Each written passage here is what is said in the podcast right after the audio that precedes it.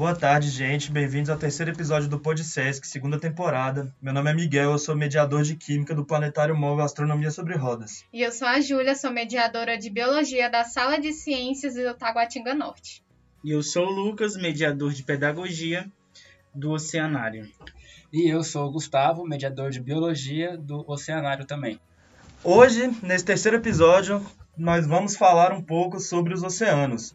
É, desde criança, a gente sempre ouviu que a Amazônia é o pulmão do mundo, né? E por que, que a gente acha isso? Porque a gente sabe que as árvores é, transformam CO2 em oxigênio. Só que existem espécies que fazem isso de uma forma muito maior, em, em muito maior escala, que são as algas. E onde ficam essas algas? Nos oceanos. Nesse terceiro episódio, vamos falar dos oceanos, ou oceano, como você queira enxergar essa grande quantidade de água salgada no nosso planeta, e tentar um pouco desconstruir a ideia de que a Amazônia é o pulmão do mundo. Porque desde pequeno temos essa percepção, né? Essa percepção e essa influência, né, de que a Amazônia seria o grande pulmão do mundo por essa quantidade de área verde que se tem na Amazônia.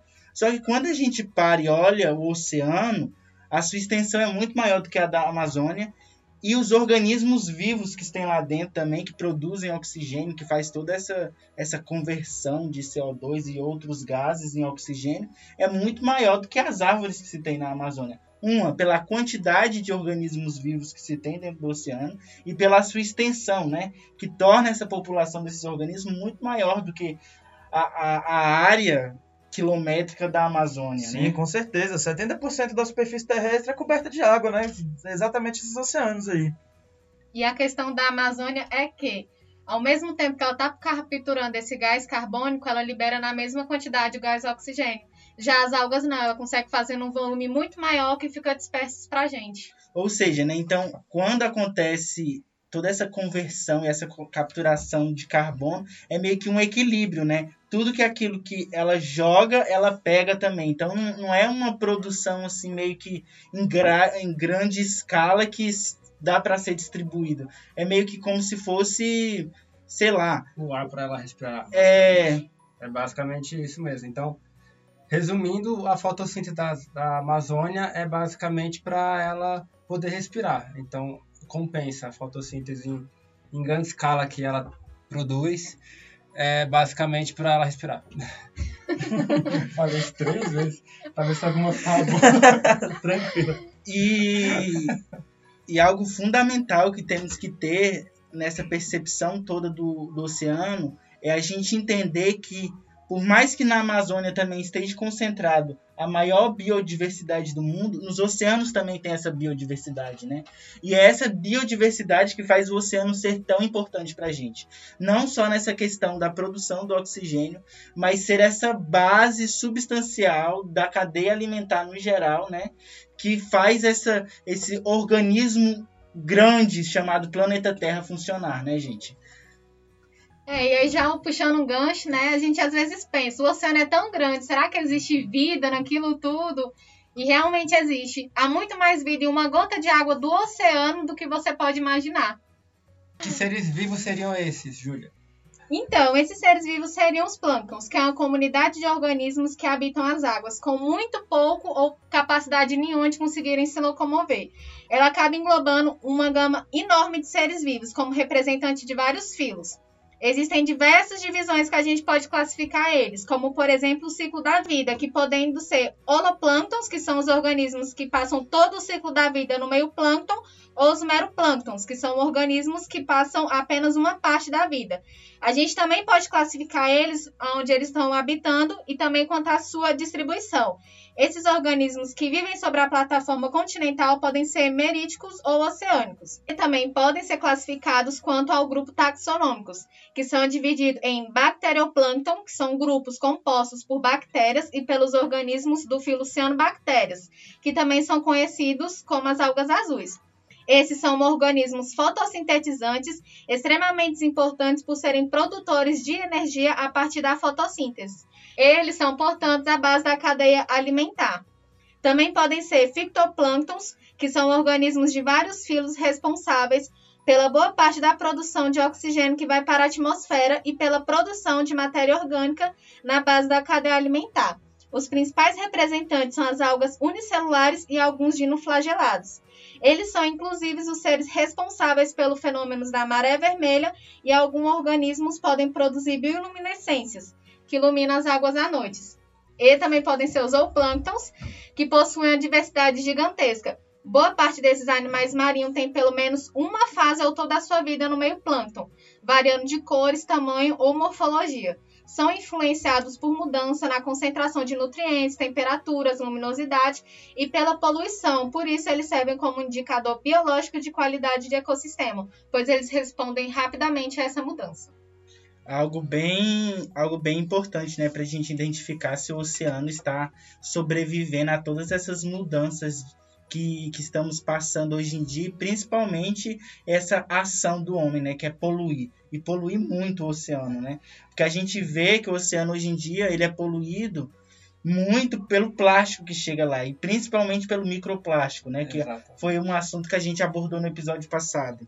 Existem cinco ilhas de plástico no mundo, sendo elas a ilha de plástico do Pacífico Sul, a do Pacífico Norte, a ilha de plástico do Atlântico Norte e Sul e a ilha de plástico do Oceano Índico. Para vocês terem ideia do tamanho da poluição né, que temos nessas ilhas, a maior de todas fica ali próximo do, da ilha, que é a ilha de plástico do Pacífico Norte, que ela tem cerca de 1,6 milhões de quilômetros quadrados. Né? É, e é estimado que o peso dessa ilha seja por volta de 80 mil toneladas, ou seja, é um lixo que fica ali é, aglomerado no meio do oceano e ele não consegue sair dali por causa das correntes de água que fazem como se fosse uma prisão ali mesmo, formando essas ilhas. E isso, gente, acaba impactando principalmente nas biodiversidades que temos, né, nas espécies que temos no oceano, né? Como, por exemplo, as tartarugas que comem é, sacolas plásticas confundindo com água viva, muitas canudos. vezes, né? Canudos. É, e muitos outros seres filtrantes, como as esponjas, os, e, corais. os corais e diversas outras espécies de filos diferentes que temos no oceano, que também são filtradores e acabam consumindo desse plástico, né? É, acidentalmente e acaba levando eles à morte, né? E eu acho um ponto aqui importante ser falado que por vezes a gente não leva esse aspecto dos recifes de corais muito a sério, né? A gente vê a beleza dos recifes de corais, aquela coisa bonita que é colorido no oceano, porque várias pessoas ainda até dizem, né, que os corais no oceano são as florestas, né? Meio que é uma comparação entre as florestas tropicais e os assim como são os corais para os oceanos, né? E a gente tem que entender que os corais são animais também, né? São animais quinidários que formam colônias que são exclusivamente marinhas, né? São animais marinhos e a gente não tem essa percepção de que os corais são tão importantes para manutenção da biodiversidade, porque cerca de 65% dos peixes que estão no oceano vivem ali em uma relação ecológica muito intrínseca com os corais, sabe? Não só os peixes, mas como as algas e enfim, né, outras, outros seres vivos que estão ali no meio dessa relação ecológica que são importantíssimas para manutenção da cadeia alimentar que, querendo ou não, afeta nós, né? Afeta a nossa espécie. Isso tudo também acaba afetando as mudanças climáticas, né? O aquecimento. Com o aumento dessas temperaturas no oceano e da atmosfera da Terra, causam massivas emissões de gases que intensificam o efeito estufa, e que acaba ocasionando derretimento das calotas polares relacionados a esse aquecimento. Já conseguimos, inclusive, observar vários icebergs gigantes se desprendendo das calotas polares. E todo esse efeito estufa que é causado, né, e principalmente essa alteração na temperatura das águas do, do oceano, causa uma coisa que a gente chama de branqueamento dos corais, né, que são os organismos vivos que estão lá nesse coral que morrem pelo aquecimento da água, né? Tanto que um fator também natural, climático que acontece, que é o El Nino, ele causa 38% dos branqueamentos do coral, né? Ou seja, isso seria um efeito natural, meio que não é causado assim por nenhuma ação do humana.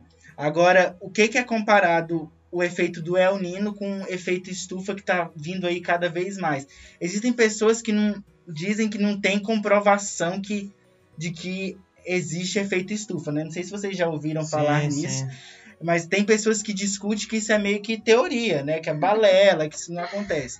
Mas o que acontece é que os, que os corais estão ficando branco, ou seja, os corais estão morrendo. E toda essa biodiversidade do planeta está acabando.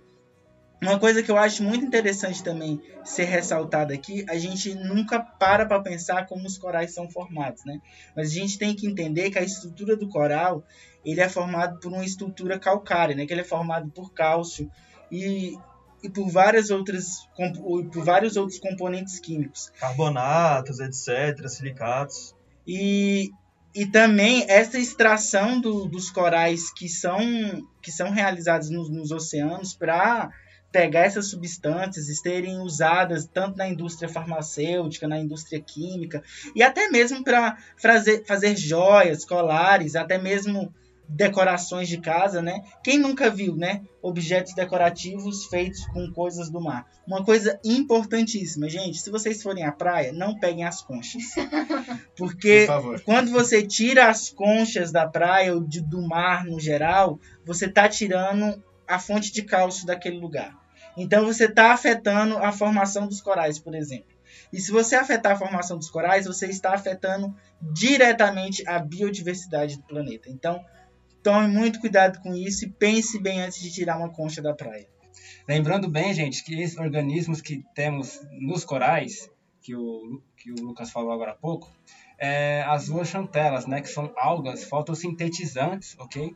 Então, elas, é, além de estar promovendo uma relação simbiótica com os corais, onde ela promove, ela traz nutrientes para os corais, enquanto os corais trazem meio que um lugar para morar, né, para as algas, é, elas também fazem a fotossíntese, né, promovendo também então a produção de oxigênio. Então, quando ocorre o processo de branqueamento dos corais, aí você está dizimando diversas espécies diferentes de corais, né, os quinidários, você também está diminuindo a taxa de oxigênio produzida nos oceanos. Então, é um impacto tremendo e que acaba influenciando na morte de diversas espécies, não só de corais, como também de outros organismos que habitam os corais, como peixes e outros é, microcrustáceos e, e etc.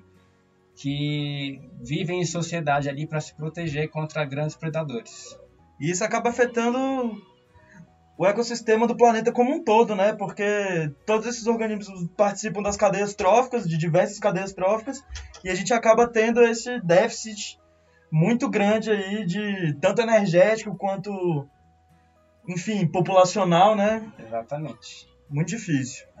Voltando na questão do lixo, que é descartado equivocadamente nas águas oceânicas, é, a gente tem várias mudanças até nas propriedades físico-químicas, né? Porque como a gente já falou no episódio passado, esses microplásticos, eles interagem de diversas formas com várias coisas que tem ali naquele ecossistema, né? Então, às vezes, eles podem aderir a metais pesados, como a gente já citou anteriormente, não vou ficar me repetindo.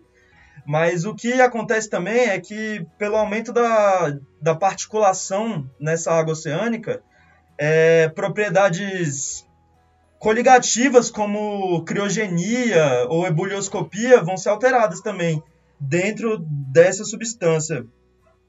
Então, assim, isso também tem relação com, a, com o derretimento das calotas polares e, e, e tudo mais, né? Que a gente sabe que está afetando o nosso cotidiano. E assim, né, a gente também tem que parar para pensar que tem aqueles organismos filtrantes do fundo do mar, né? Que são as esponjas e os corais que já, eram, já foram tantos falados aqui. E nesse processo de filtragem, é, esses microplásticos ficam incrustados nesses organismos que atrapalham também o seu funcionamento e que causam também a morte desses organismos, ou seja, mais um fator para o branqueamento dos corais. Então, gente, não tem solução se não pararmos para pensar o que fazer com esse lixo que estamos produzindo e colocando nos oceanos. Porque não existe um lá fora. O lá fora é aqui, sabe? E não adianta a gente querer tampar esse grande buraco com uma peneira assim que, que, que não vai dar certo. A gente de fato tem que criar meios, estruturas e estratégias para lidar com esse lixo que está sendo produzido.